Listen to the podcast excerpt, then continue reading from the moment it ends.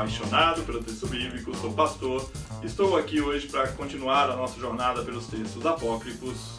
Vamos falar do livro de Baruque. Segundo está registrado em Baruque 1, versículo 2, o livro foi escrito em 582 a.C., na queda do Templo de Jerusalém.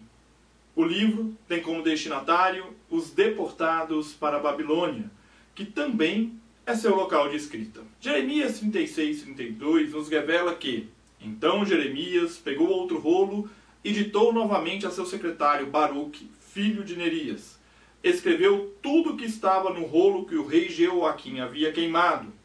Dessa vez, porém, acrescentou muitas outras coisas. Dentre estas muitas outras coisas acrescentadas, se atribui aí o livro de Baruque, que parece ser um compilado, um apanhado de escritos. Podemos claramente dividir o livro em três partes: a confissão de pecados dos deportados, o elogio da sabedoria e os lamentos.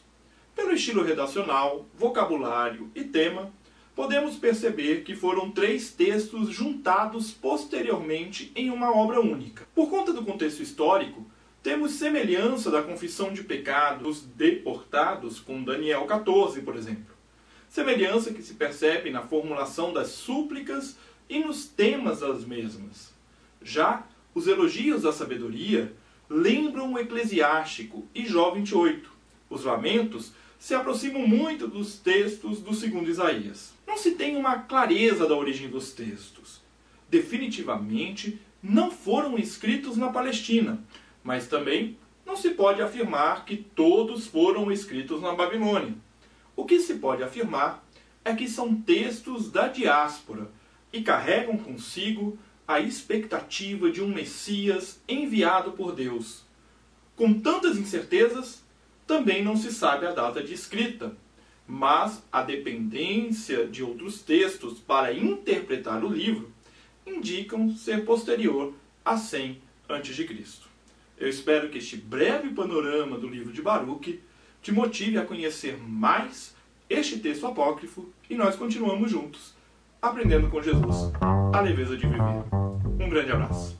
Você ouviu o podcast Café com Alecrim. Eu sou Giovanni Alecrim, pastor da Igreja Presbiteriana Independente do Brasil e um apaixonado pelo texto bíblico e eu convido você a conhecer melhor os meus conteúdos em giovannialecrim.com.br.